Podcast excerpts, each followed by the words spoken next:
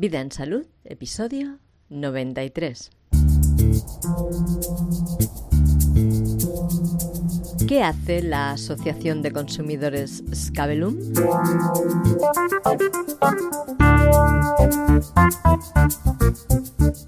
Tal y como te prometí en el anterior episodio, aquí te comparto la segunda parte de la reunión que tuvimos con el abogado Luis de Miguel Ortega para hablar del tema de la obligatoriedad de vacunar a los niños. En este episodio conocerás qué está haciendo la Asociación de Consumidores Scabellum y cómo puedes ayudar a que su trabajo se sostenga y pueda seguir defendiendo los derechos de todos durante mucho tiempo.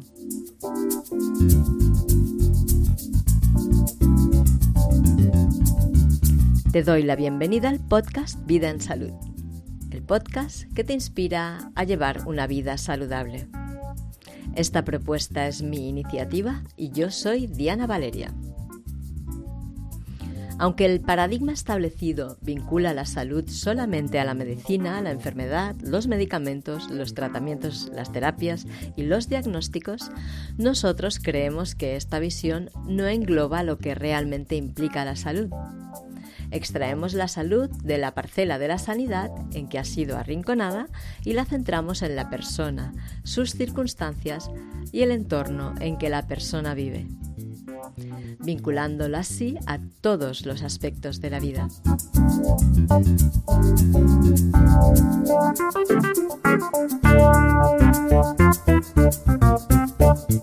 ¿Qué es esto de la acción civil de clase? Eh, en, Estados Unidos, por ejemplo, se ven en las películas de juicios, se ven las acciones civiles de clase, en la que un grupo muy reducido de ciudadanos representan a una gran clase social. Entonces, esas acciones globales, ¿no? de la tercera edad o de afectados por el agua con flúor, etcétera, etcétera, eso en España no existe. No existe. No podemos representar a una clase social. No existe un mecanismo legal, ¿no? Pero tenemos algo muy parecido, que es esto que estamos haciendo. Es decir, movilizar a un grupo de personas, eh, que algunos de ellos eh, se personen en ese pleito y que una asociación de consumidores dé voz a aquellos que no están. Entonces, de alguna manera, defendemos a esa clase social esos padres con niños en edad escolar, ¿eh? que, para que tengan derecho a vacunarse y a no vacunarse. Claro, hacer lo que los padres consideren que es oportuno para ese niño. Los padres, bueno, y los médicos de confianza, pero es que ahora ya la clase médica ya no, no, no, tiene mucha credibilidad ni tampoco se puede confiar mucho en ella en general, porque yo trabajo con médicos y son excelentes personas y son muy éticos, pero así a nivel global no, se puede defender mucho. Mm, bueno, hay un libro muy interesante de, Robert Whitaker, que es un periodista de investigación sanitaria y también le interesa mucho la ética pública. Escribió un libro que se llamaba Psiquiatría bajo influencia. Y en ese libro, que creo que por ahora no está traducido al castellano, eh, explicaba un poco cómo funciona la corrupción médica, especialmente en la psiquiatría realmente, y coincido con él, aquí no se trata de criminalizar a profesionales, porque en el fondo también son víctimas. Y, el problema es que no saben salir de esta dinámica, porque es muy difícil salir de la dinámica de corrupción. es poco práctico criminalizar al, profesional médico sanitario. Es mucho más práctico estudiar por qué ocurre esto y cómo construir un sistema sanitario que no sea tan fácil eh, corromper. Ese es el trabajo que tenemos que hacer, ¿no? Ambas cosas, porque también los profesionales han de hacer este trabajo y yo pienso que tienen que aceptar esa responsabilidad. No criminalizarlos, pero sí son responsables de lo que son responsables. Todos somos, todos y cada uno de nosotros somos responsables y apelar a esa responsabilidad yo pienso que no está mal. El problema es que el profesional, sea educativo, jurídico, eh, sanitario, no es consciente de este mal o por lo menos esa es la hipótesis que plantea Robert Whitaker, ¿no? Existe un mecanismo que se llama la disonancia cognitiva, por el cual cuando la realidad choca con tus valores, tienes que tomar partido por una o por otra cosa, o por tus valores o por la realidad. Y normalmente el profesional va hacia la realidad, dice, esto es lo que me mandan a hacer, esta es la, la realidad que hemos construido y renuncio a mis valores. Entonces aparece un mecanismo de autoengaño que hace que el profesional, el operador jurídico, sanitario o educativo, no sea capaz de ser consciente de la barbaridad que está haciendo. Eh, cuando intentamos darnos cuenta o nos acercamos a esa realidad, a, ese verdadero sufrimiento que estamos creando, pues pasa lo que pasa, o te echan o te vas. Y eso es lo que nos ha pasado a algunos profesionales que o aguantamos para cambiar el mundo, o nos echan o nos vamos, o todo al mismo tiempo. Todo a la vez, sí, señor. Pero, me acuerdo que una vez hablando con un psiquiatra me decía, eh, era un psiquiatra que ya estaba jubilado y me acuerdo que era una gasolinera de una autopista que damos para charlar y, claro, él, se veía compungido y decía, pero ¿cómo es posible que no nos hayamos dado cuenta antes? ¿no? ¿Cómo, ¿Cómo, hemos estado tan ciegos? Y, y claro, yo le decía, hombre, precisamente por esto, porque cuando te das cuenta solo tienes tres opciones o pelear a muerte, o marcharte, o que te echen. Y dice, ya, bueno, pues eso. Y digo, mira, pues tú estás jubilado anticipadamente, a mí me han echado y me, he marchado, y esta es la realidad, ¿no? Entonces, hay que ser consciente de que somos humanos y que desgraciadamente a lo mejor hemos pasado muchos años haciendo cosas muy malas, pero bueno, algunos nos vamos dando cuenta y renunciamos a esa vida. Es cierto, tienes razón, sí. Pero bueno, yo, yo, yo les meto caña, lo siento, yo les hago responsables. Yo, sí, eh, cuando grabo algún episodio del podcast o cuando hago algún vídeo, lo digo, lo digo, sé que no sois conscientes, pero esto está pasando y esto es un crimen y ya está. y o eres psicópata, o eres inconsciente, o eres ignorante. O... Bueno, ya te digo, hay muchos, hay muchos mecanismos psicológicos que explican la corrupción especialmente la corrupción médica. Uno es el de la disonancia cognitiva, pero hay otros muchos mecanismos que explican esto. Eh, creo que el, principal paso que tenemos que dar es estudiar cómo hemos llegado a esta situación, cómo hemos llegado a esta, a esta crueldad o a esta negligencia y qué es lo que tendríamos que hacer para cambiar todo esto. ¿no? creo que ese es el principal trabajo. Antes de, de poner el San Benito a la gente o de criminalizarlos, y no es una crítica a nadie, ¿eh? pero creo que es muy importante ver qué es lo que ha fallado en el sistema para que tengamos esta catástrofe. Empieza con el sistema educativo, porque los médicos también han sido, han sido educados para esto, para lo que hacen. Sí, evidentemente. Y bueno, pues entonces puedes explicarnos también qué otras campañas tienes avanzadas, ¿sí? Para que podamos saber cómo, cómo podemos colaborar, si es que necesitas algún tipo de colaboración. Bueno, pues la verdad es que el apoyo que estamos recibiendo está siendo fantástico porque nos, nos sube la moral a todos los miembros de la asociación.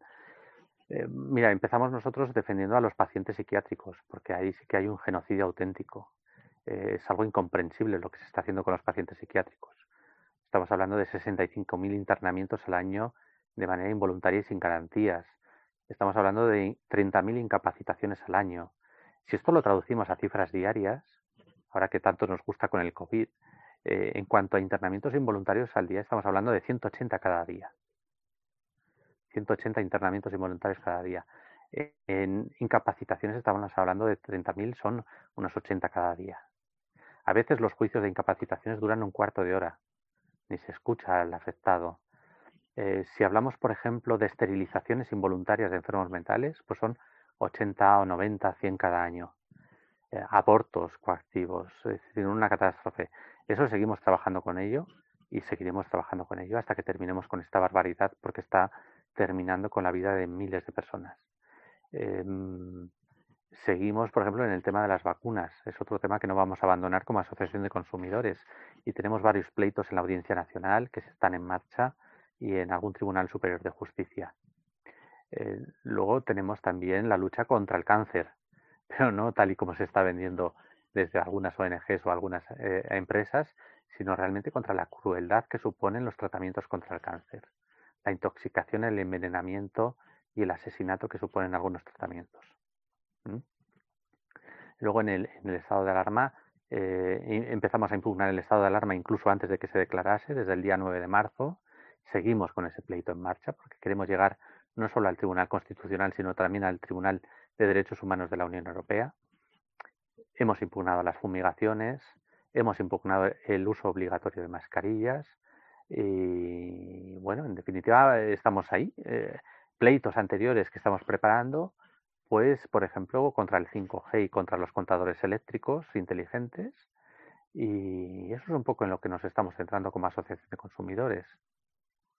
¿Y cómo lleváis lo del 5G? Porque ahora estaba pensando que están haciendo todo un teatro enorme ¿vale? Esto de la vacuna del Bargalló, el otro día el Julio Iglesias y el otro que se pelean en el Parlamento y el otro día que no sé qué y entonces em, ahora lo de la Guardia Civil y ahora no sé qué. Están haciendo tantísimas cosas para dispersar la atención, ¿vale? Y al final, ¿qué está pasando con el 5G, ¿no? ¿Qué está pasando? Con el 5G nos pasa lo mismo que con los contadores o nos pasa lo mismo que con las gasolinas o los combustibles de aviones o con las vacunas no hay información, no hay garantías. Al Estado, al Gobierno, se le ha olvidado que está al servicio de los ciudadanos y ni les quiere informar, ni les quiere entregar documentación. Y cuando la pedimos, pues nos ponen mil problemas.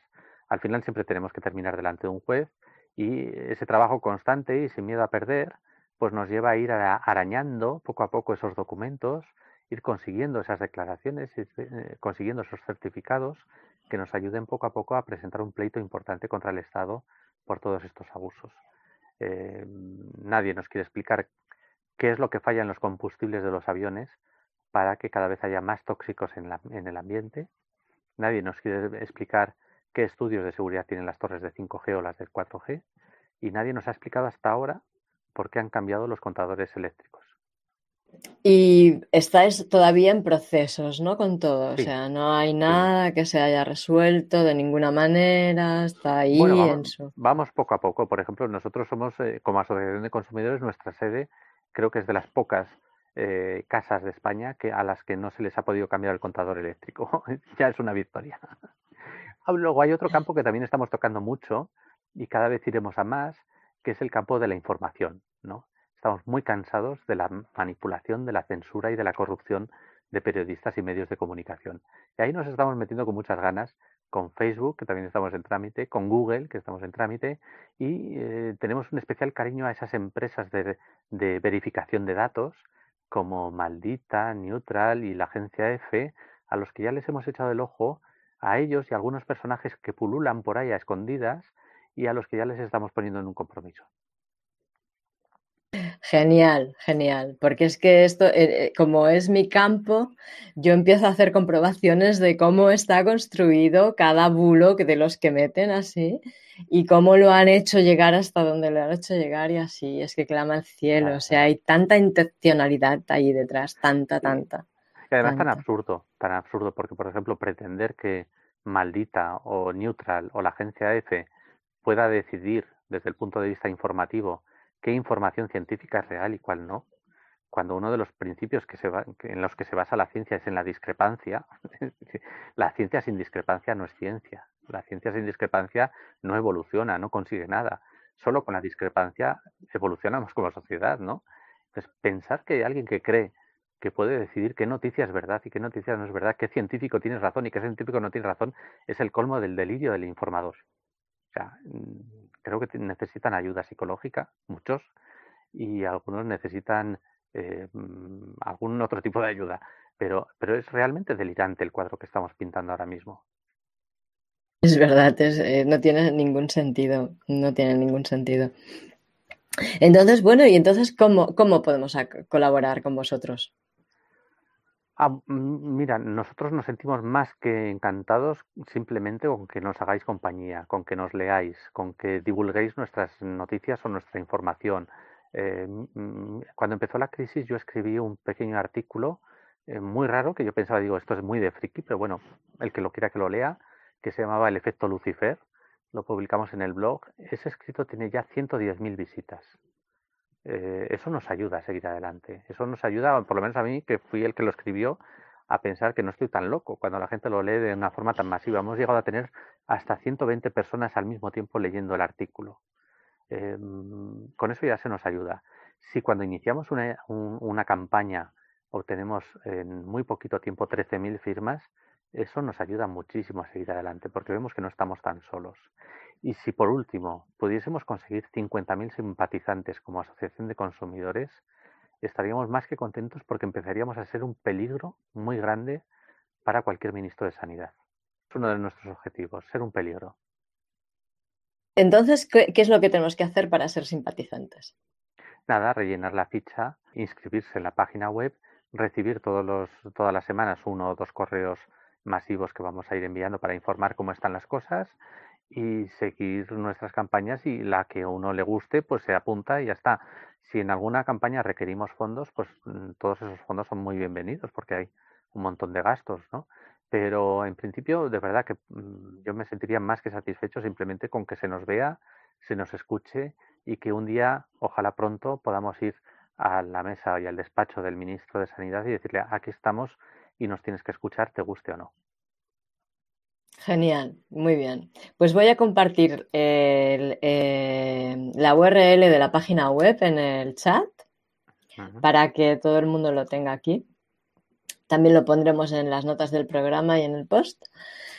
Y bueno, ahí también quería ir al tema de la economía. Te iba a preguntar cómo es que, porque todo lo que hacéis tiene un coste económico, hacer recursos al tribunal tiene un coste económico, tenéis que dedicar tiempo que de vuestro día a día y todos tenemos que hacer que nuestro tiempo rinda porque estamos supeditados a un estado en el que el dinero es imprescindible para vivir. Y quería preguntarte eso, pues cómo os financiáis. Pues nos financiamos con nuestros propios recursos. Desde el mm. principio, desde nuestra constitución, renunciamos a todo tipo de ayudas y subvenciones. No mm. queríamos tener ninguna ayuda ni subvención ni pública ni privada. Hemos aceptado aportaciones muy particulares, muy concretas, mm. y, así hemos funcionado. Nadie de los que estamos en la asociación hemos dejado nuestro puesto de trabajo o nos hemos metido en esta carrera para hacer un negocio o para, o para promovernos ¿no? como, como profesionales. ¿no? Entonces, estamos destinando nuestros recursos. Evidentemente que hay causas que en las que ya necesitamos un apoyo económico y por eso hemos pedido en el tema de las vacunaciones una pequeña ayuda y, eso es lo que estamos haciendo. Entendemos que también corremos mucho riesgo porque en el momento en que pedimos ayudas o donaciones o subvenciones corremos el riesgo de que seamos atacados como unos estafadores o como eh, gente que solo quiere negocio y quiere dinero y por eso pues intentamos ser muy prudentes a la hora de aceptar donaciones o ayudas. Mm. Por ejemplo, en el tema de las campañas lo que nos hemos comprometido es que con una aportación muy pequeña de 50 euros vamos a mantener toda nuestra actividad jurídica centrada en las en las campañas en la vacunación en Cataluña durante un año entero, mm. dando soporte y ayuda a todas las familias que se inscriban y con el compromiso de que ese dinero solo se va a dedicar a esa campaña y no se va a destinar a ninguna otra campaña si mañana hiciésemos una campaña contra el 5G y necesitásemos apoyo, serían apoyos solo para esa campaña de 5G y no se destinarían esos apoyos para ninguna otra cosa. Esa es nuestra forma de actuar y, bueno, pues puede ser más o menos acertada, pero es la, es la que tenemos. Y Gemma dice, una idea, hacer un documental como el de The True About Vaccines en español que recoja casos en los países de habla española y pruebas científicas. Está bien, necesitamos un equipo para ello. Lo propondremos. ¿No? Tú nos pasas documentación y, Una de las cosas más importantes que tenemos que hacer es rescatar a los, a los afectados. esos 700 casos que, que yo hablaba, que como mínimo hay cada año, sería bueno que los pudiésemos acoger, y, dar todo el apoyo para que nos cuenten su historia, para que lo podamos ver, porque los abogados sin casos no somos nada. Desgraciadamente, eh, podemos buscar al mejor abogado, al mejor juez retirado, al mejor fiscal del mundo. No es nada sin casos. Necesitamos rescatar esos casos. Y quizás es eso una posibilidad, el que vayamos haciendo públicos algunos casos que sean valientes. Eh, es la mejor manera de cambiar toda esta situación. Mira, yo te invito a que de tus clientes, los que quieran, vengan al programa a explicar su historia. Estupendo. Vamos a seguir con las preguntas. Bueno, con los comentarios. ¿Podemos hacer preguntas? Sí, claro, en eso estamos. ¿Cuál sería el paso siguiente a dar como padres? ¿Qué nos recomienda hacer ahora? Bueno, has hablado mucho sobre esto. Eh, mujer consciente, bueno, Carmen se llama, Mujer consciente mm. Carmen. Pues eh, si todavía tienes dudas, vuelve a preguntar, por favor. Y Raquel dice, a las madres de día ahora se las quiere obligar a no dejar matricular en sus casitas a ninguna familia que no presente la cartilla de vacunación al día, dice. Eh, Inceniti, esta es el nombre, Inceniti, me parece que lo he leído bien. Esta iniciativa es solo para parar a Vargalló o pretende ser más ambiciosa y sentar precedentes para defender las libertades fundamentales de los derechos sobre nuestra libertad en materia de sanidad. Ya lo has explicado. Mm. Eh, si no has llegado a tiempo y no lo has oído, que yo creo que sí, por el tiempo en que estaba este mensaje, ya lo he explicado que sí, que están haciendo un trabajo muy general, muy holístico, muy, muy global. Irene dice, gracias por tu trabajo. ¿Qué previsión de tiempo y posibilidades tenemos con el recurso? Porque claro, es que eh, van a tener que vacunar a los niños para poderlos devolver al colegio ahora. Esta sería una pregunta importante. Bueno, primero está el, el, órdago que ha lanzado Vargallo, pero nosotros vamos a recurrir. Por eso os decía que era muy importante esta, esta etapa en la que la escolarización no es obligatoria, en el que si los niños no van y no se vacunan y no hacen caso de esta instrucción no pasa nada, en teoría, ¿no? Y que cualquier consecuencia negativa que pueda tener la podremos afrontar, pero sobre todo es importante que lleguemos a septiembre con las pistolas bien cargadas, ¿no? Eso es lo importante. O sea, que los padres pueden ir tranquilos y llevar a su hijo al colegio y decirle, no, es que yo no quiero vacunarlo. Claro, no, en definitiva lo que hemos transmitido desde el primer momento es que el, que, el padre que no lo quiera vacunar, que no lo vacune. El que, y el padre que no lo quiera llevar al colegio, que no lo lleve y cuando le digan que tiene que firmar una, un escrito, una autorización o una declaración voluntaria, no la firme. que los políticos no pueden eh, poner en esos, en esos, en esos contextos a las familias y crear estas, estos problemas. Mm, yo creo que estamos en un momento muy bueno. Eh, si esto hubiese ocurrido en septiembre, estaríamos en un escenario mucho más complicado, pero hay que aprovechar esta oportunidad que nos ha brindado el, el conseller. Sí, hay que hacerlo, hay que aprovecharlo. O sea, bueno, la cosa es que, bueno, que si no quieres vacunar, no vacunas. Y eh, vamos a seguir, ¿no? Que mucha gente tenía mucho miedo, pero entonces no pueden negarnos la escolarización del niño porque tenemos derecho a, a escolarizarlo, aunque no cumplamos con esta tontería que se ha sacado de la manga, ¿no? Claro, y aparte de que tenemos derecho, si una medida de un conseller supone una merma de derechos y un perjuicio, pues si se gana el juicio tendrá que pagar ese perjuicio. Tendrá que compensar a los niños. Y si han perdido un año de escuela por esta tontería, pues habrá que compensar a esos niños de alguna manera. Es decir, que el conseller tiene que ser consciente de que se enfrenta a un problema grave y que si somos capaces los padres de mantener un pulso, pues luego veremos cómo lo resolvemos. Bueno, es que yo lo delicado que veo aquí es que igual hay familias que no pueden quedarse con el niño por lo que sea. este tipo de medidas tienen varios peligros, ¿no? Y es que por ser unas medidas arbitrarias favorecen a las familias que tienen recursos y perjudican muchísimo a aquellas familias que son muy vulnerables. Y eso es lo que hay que evitar. Evidentemente una familia con recursos tiene posibilidades de defenderse de este abuso y probablemente pues puedan hablar con el director y el director haga la vista gorda y no haya ningún problema con el niño. El problema son esas familias muy vulnerables, muy desestructuradas, con muy pocos recursos, que no se van a poder defender.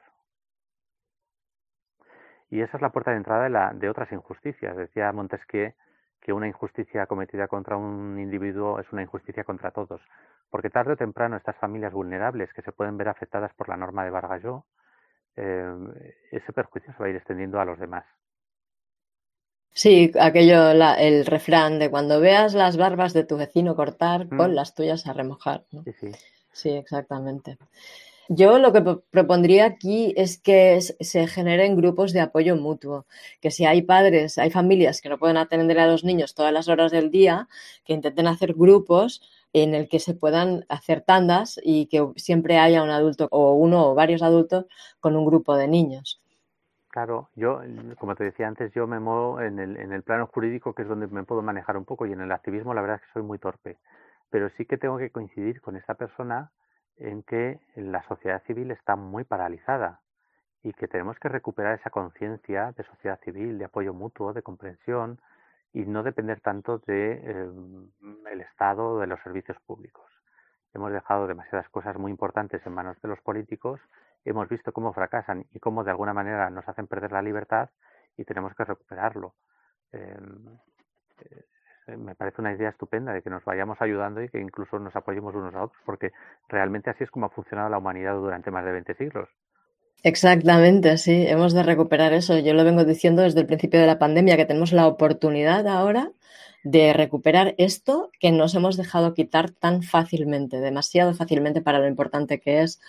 Mm. Y también estoy todo el tiempo recomendando a las familias que, se, que valoren la posibilidad de dejar de ingresar a los niños en centros educativos, porque en realidad es como un ingreso casi, porque en realidad la educación es una porquería. Es una instrucción y un lavado de cerebro y llegará un momento en que a tu hijo no sabrás ni si es tu hijo o de quién es, ¿vale?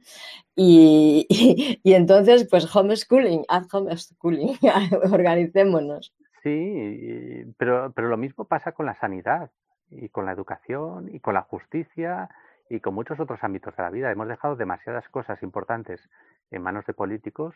Hemos visto de qué raza son y no está mal que vayamos reflexionando en si realmente la educación pública, gratuita, de calidad, eh, eh, es realmente eficaz y defiende los intereses de los ciudadanos.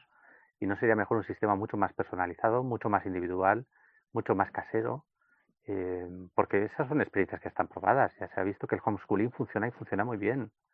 Y en cuanto a la sanidad, exactamente lo mismo. Em, hay otros modelos sanitarios que funcionan muy bien, mucho más personales, y quizás la obsesión del Estado por, por convertirse en único señor de la población, pues hay que cortarlo ya. Yo recordaba hace como dos años cuando empezamos a pelear a favor de las terapias naturales, que el debate no estaba en si las terapias naturales eran científicas o no, o si había evidencias o no. El problema era que el Estado quería eliminar toda competencia, quería eliminar toda alternativa y quería someter a los ciudadanos a un estado sanitario totalitario.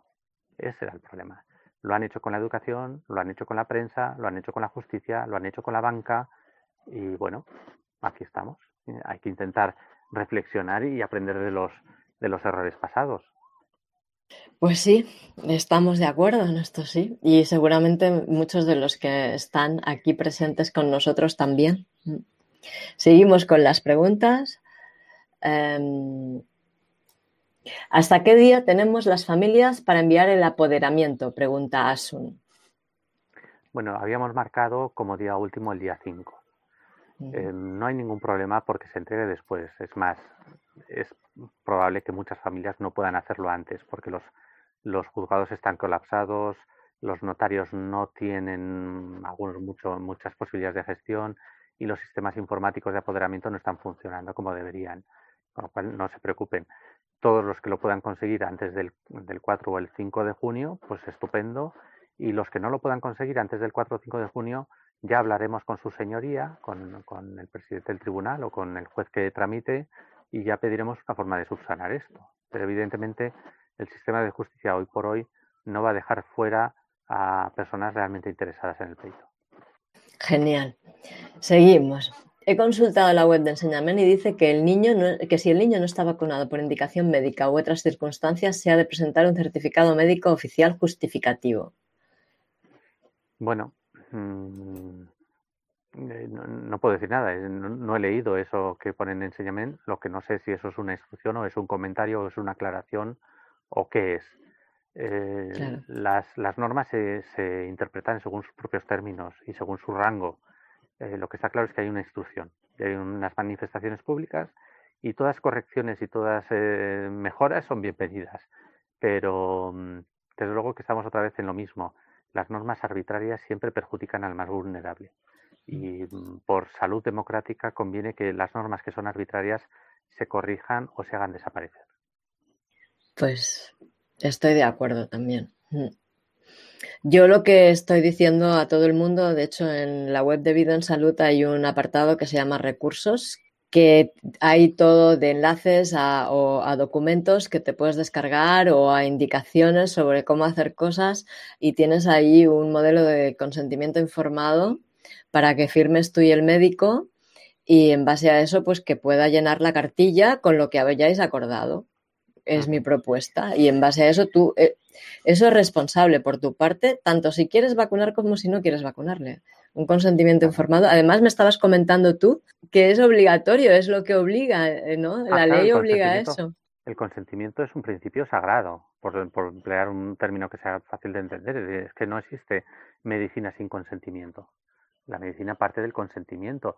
Si leemos el, el juramento hipocrático, el médico está al servicio del paciente. No se puede estar al servicio del paciente coaccionando al paciente, amenazándole o obligando a hacer lo que no quiere. Eh, el consentimiento es un elemento sagrado y no se puede eliminar bajo ningún concepto. Hay muy pocas circunstancias donde algunos preceptos legales permiten saltarse de alguna manera un poco el consentimiento, pero no totalmente. Y por ejemplo, Naciones Unidas ya en el 2012 publicó un, un trabajo sobre consideraciones éticas en cuanto a vacunaciones masivas y habla muy claro de cómo, en qué condiciones eh, se pueden saltar esos consentimientos. Y España no está cumpliendo ninguno de esos principios. Bueno, algún día nos explicarás cuáles son todos estos principios.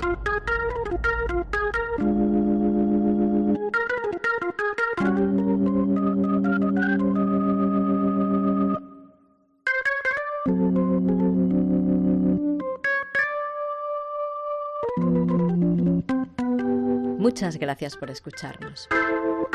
Gracias por participar. Gracias por tus comentarios, por tus likes, por tus reseñas de 5 estrellas, por tus me gustas en las redes sociales y en YouTube, por seguir nuestros directos, por escuchar el podcast, por compartir todo lo que hacemos y gracias especiales por suscribirte en la academia y hacer esta pequeña aportación que hace que podamos seguir adelante con este proyecto. Muchas gracias a todos los ponentes que se prestan a participar en la academia, en el podcast y en los directos en YouTube. Y gracias también a KidFlux por la cesión de las melodías del programa.